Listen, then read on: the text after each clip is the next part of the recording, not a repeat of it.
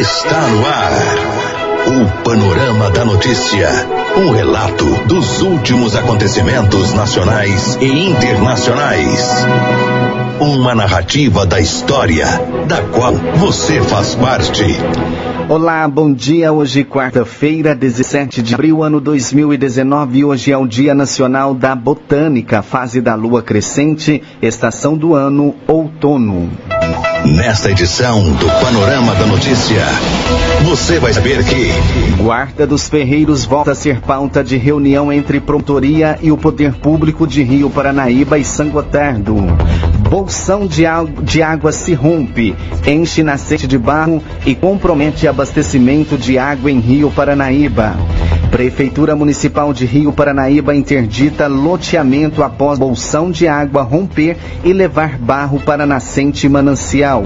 E ainda, moradora de Sangotardo de 99 anos reencontra a irmã mais velha após 75 anos.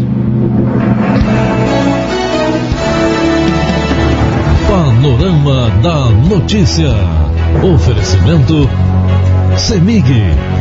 A melhor energia do Brasil. E a hora certinha, agora 10 horas e 34 minutos, e a cidade de Rio Paranaíba está com o abastecimento de água comprometido após um acidente na nascente que abastece a estação de tratamento de água. Na tarde desta segunda-feira, de acordo com as informações, o acidente aconteceu após um bolsão que contém a enxurrada que desce de bairros acima do loteamento que está em construção acima da nascente se romper e inundar de barro local.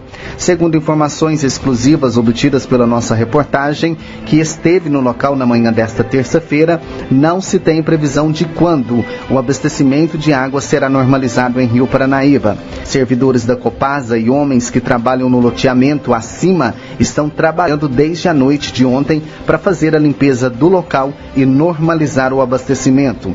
A orientação é de que a população economize água nestes próximos dias, até que tudo seja solucionado. Ainda de acordo com as informações obtidas pela nossa redação, no loteamento que está sendo construído possui de 5 a 6 bolsões para contar, é, conter a, a água que desce dos bairros acima e que, por algum motivo ainda não explicado pelos proprietários, um desses bolsões foi desestruturado, comprometendo todo o abastecimento de água. Vamos saber como está o tempo. E a quarta-feira, ela deve ser de sol com aumento de nuvens pela manhã e pancadas de chuva à tarde e à noite. Aqui em Rio Paranaíba, a temperatura deverá variar entre 27 graus de máxima e 18 graus de mínima. Já na cidade de Tiros, a mínima deve ser de 17 graus. Em Arapuá, deverá registrar 26 graus de máxima. O Panorama da Notícia a seu serviço. E a Prefeitura Municipal de Rio Paranaíba torna público os seguintes atos. Tomada de preço número 002-2019, primeira retificação, objeto, contratação de empresa de engenharia ou arquitetura e urbanismo especializada em saneamento para execução de rede de drenagem pluvial com fornecimento parcial de materiais em diversos bairros do município de Rio Paranaíba. Abertura diada para o dia 10 do 5 deste ano 2019 às 12 horas.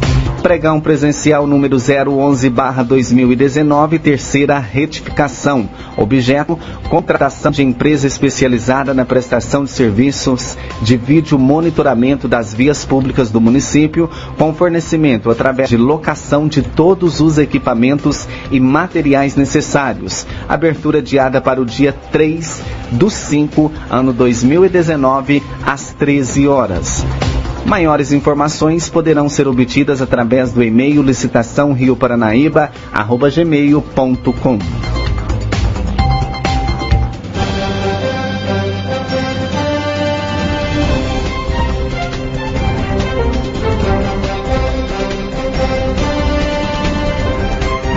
E as primaveras passaram e a juventude se foi com um andar que se tornou mais lento junto com todos os sentidos.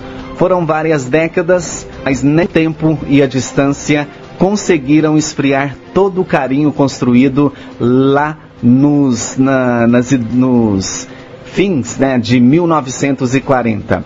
A história da Dona Maria Ribeiro Guimarães, de 99 anos, e da irmã mais velha, Marciana Soares dos Santos, de 101 anos, podem comprovar que o vínculo familiar não pode mesmo ser desfeito, nem pela força das décadas, nem pelos quilômetros de distância. A bela história foi contada pelo neto da Dona Maria, o barbeiro Agnaldo Aparecido Silva, que entrou em contato com Patos hoje para mostrar um amor que vale a pena. Ele disse que a avó, moradora de Vila Funchal, município de São Gotardo, perdeu contato com a irmã mais velha em 1944. Após 75 anos depois de muita saudade e uma grande vontade de abraçar a irmã, eles conseguiram realizar o encontro. Ela estava em Porangantu, no estado de Goiás. A localização foi nada fácil. Foi preciso fazer um trabalho de investigação com familiares, amigos, muitas trocas de informações, mas tudo deu certo. Para promover o reencontro, valeu de tudo mostrando muita vitalidade até andar de moto, a Dona Maria, nos seus longivos 99 anos, se aventurou. Os netos, logicamente, ficaram impressionados. E não foram só eles. São poucos que suportam o passar de todas essas décadas com tanta vitalidade. A vontade realmente move moinhos e a Dona Maria se locomoveu mais de 700 quilômetros de Sangotardo até Porangantu para rever a irmã. E esta cena com certeza vai ficar marcada. Um abraço forte, seguido de vários beijos, eternizou o que podemos chamar de felicidade. Um choro emocionante não pôde ser contido, nem podia ser parado. Foram décadas de distância, anos e anos de saudade, que com certeza voltou lá na flor da idade. Após o longo e caloroso abraço, a prosa foi longa Dona Marciana foi falar dos doze filhos que teve e que infelizmente acabou perdendo três para o mundo. A Dona Maria também tinha muito o que contar. Afinal, foram longos 75 anos, mais que uma vida, e foi mesmo uma lição de amor. O carinho no rosto, como se cuidasse de mais da mais nova, mostra a força superior do vínculo fraterno. Quem tem irmão que o diga. Para fechar, Agnaldo contou que Dona Marciana acabou deixando Sangotardo depois que se casou lá em 1944. Ela viajou com o marido em busca de melhores condições de vida, como tantos neste nosso Brasil. Agora 9 horas e 40, 10 horas e 40 minutos, sindicalistas analisam a reforma da Previdência. A reportagem é de João Felipe Lolli. O debate foi dentro da Comissão de Administração Pública da Câmara Municipal.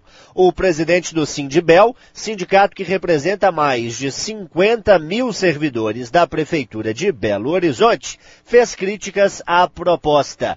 Para Israel Arimar, o texto não traz vantagens aos trabalhadores. A reforma da Previdência ela traz impactos para todos os trabalhadores. E, especificamente no caso dos servidores, alteram regras que nós entendemos que são injustas. Primeiro, do ponto de vista, inclusive, da própria legislação vigente. Né? Já existe um corte em relação a quem entrou no serviço público antes de 2003. Ou seja, os com paridade e sem paridade. Explicando melhor. Quem entrou antes de 2003, quando ele se aposenta, ele se aposenta recebendo o último salário que ele estava na ativa. A nova regra colocada aí na reforma, ela exige que além da idade mínima 65 anos, eh, homens, 62 mulheres, ainda tem que ter ainda 40 anos de contribuição. Caso é, não tenha os 40 anos de contribuição, vai ter um rebaixamento do salário que o trabalhador recebe.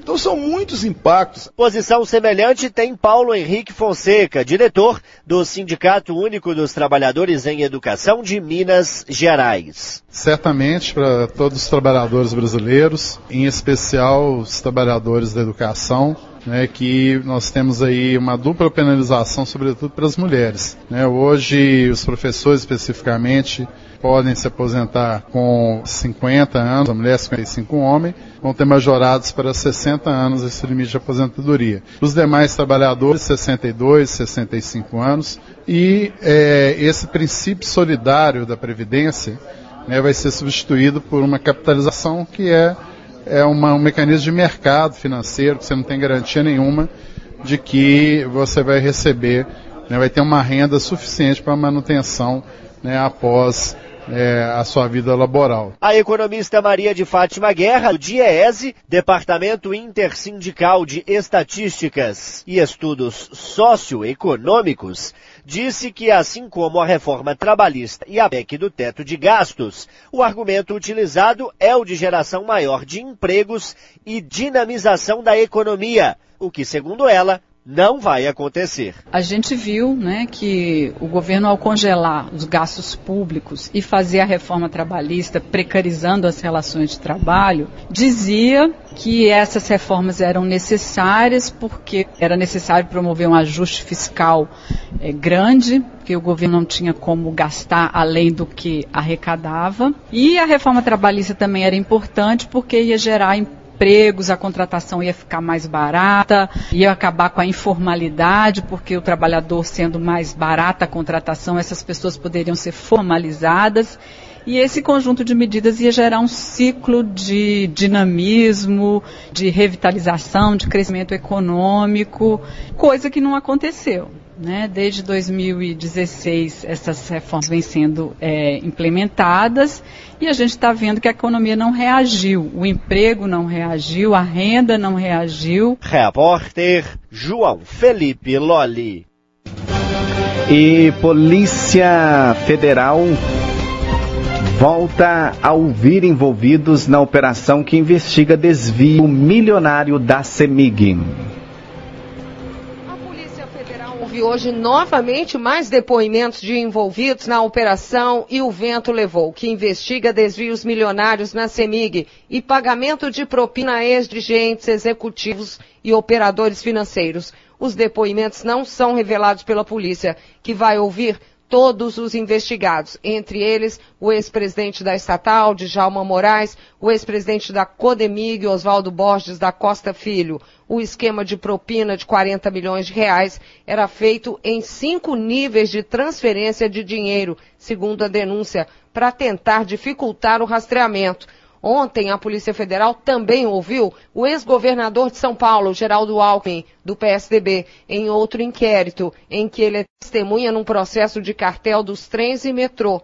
Depois de depor durante duas horas, Alckmin falou sobre o processo que bloqueou as contas bancárias dele na denúncia de Caixa 2 da campanha eleitoral de 2014, com um pagamento feito pela construtora Odebrecht ele negou e disse que vai recorrer. Uma medida injusta, é, é liminar e nós vamos recorrer com consciência absolutamente tranquila e confiando na justiça. De São Paulo, Paula Rangel.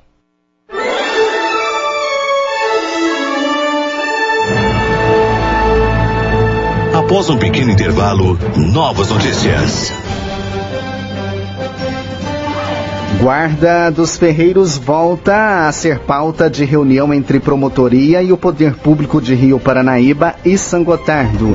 E ainda a Prefeitura de Rio Paranaíba interdita loteamento após bolsão de água romper e levar barro para nascente e manancial. A Rádio Paranaíba tem, tem mais amigos no ar. Retomamos para que você saiba o que está sendo notícia hoje. A polícia.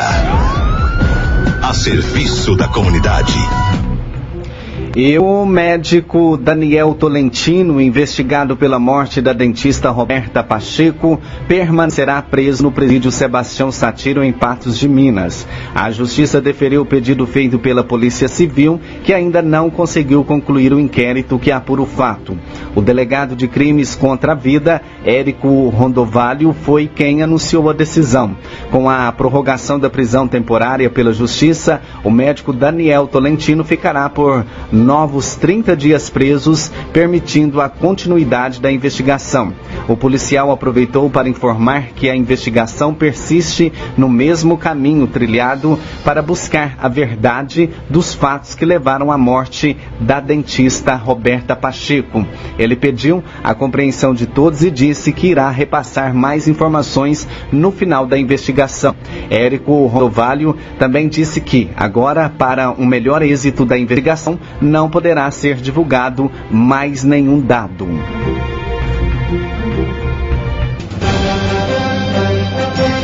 Agora, faltando nove minutinhos aí para as onze, a Prefeitura Municipal de Rio Panaíba interditou na tarde desta terça-feira o loteamento Nossa Senhora Aparecida, responsável pelo acidente ambiental na nascente que abastece a estação de tratamento de água da Copasa. De acordo com o decreto municipal 342, o responsável está impedido de comercializar e ou executar serviços de preparação de terreno ou construção em toda a área. Segundo o documento divulgado pela Assessoria de Comunicação da Prefeitura, o empreendedor responsável pelo loteamento terá um prazo improrrogável de 24 horas para apresentar um plano de ação e iniciar as obras de adequação de drenagem pluvial, de acordo com o projeto. O empreendedor será obrigado a reparar os danos causados à nascente e a manancial de água água que abastece a cidade. Caso essas exigências não sejam atendidas pelo proprietário do loteamento, a Prefeitura Municipal irá executar as obras e o proprietário deverá arcar com as despesas dos trabalhos. O não cumprimento do disposto no artigo anterior ensejará a ação direta do poder público municipal para suprir a omissão do particular e executar os serviços que se fizerem necessários para atender o interesse público e restabelecer o serviço de abastecimento de água conforme previsto na Lei Federal 6.776-79 de 17 de 12 de 1979, após a regularização do loteamento e do dano causado à nascente e ao manancial, o proprietário do loteamento poderá pedir a suspensão da interdição, mediante a aprovação da Secretaria Municipal de Obras e demais órgãos responsáveis. O decreto, no entanto, entrou em vigor na tarde desta terça-feira.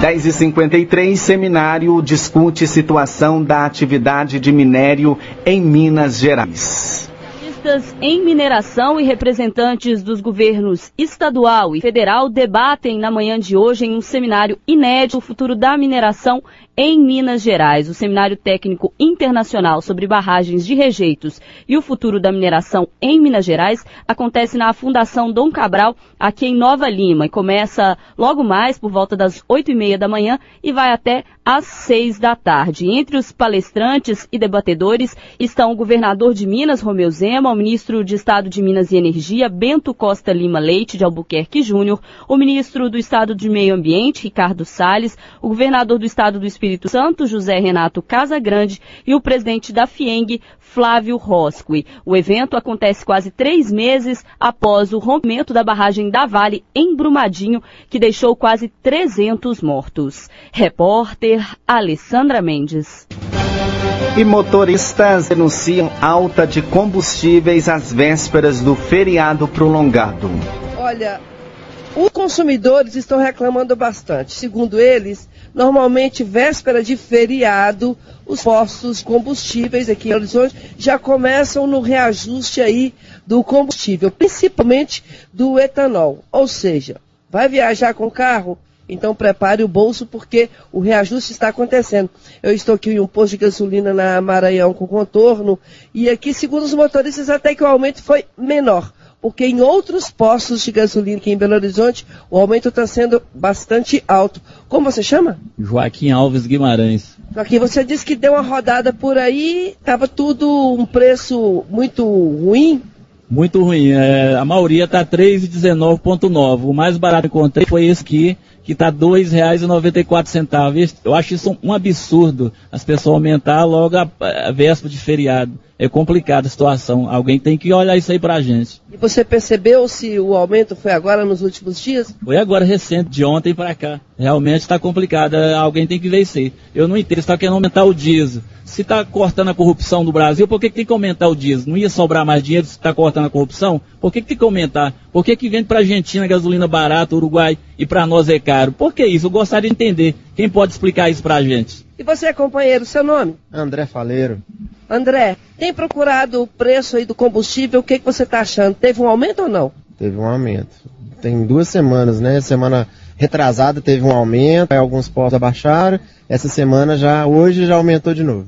Você estava vendo qual o preço e agora está para quanto? qual? Qual a variação que você viu por aí? A variação é de 10 centavos, então 4,44, por exemplo, para 4,59, então 10, 15 centavos. Assim. Você está falando na gasolina? A gasolina, a gasolina, eu só abasteço a gasolina. E aí teve que rodar muito para procurar um preço melhor ou não? Rodei, rodei uns 4 quilômetros. O que você acha disso, já que a Petrobras estabeleceu aí o preço e não reajustou mais?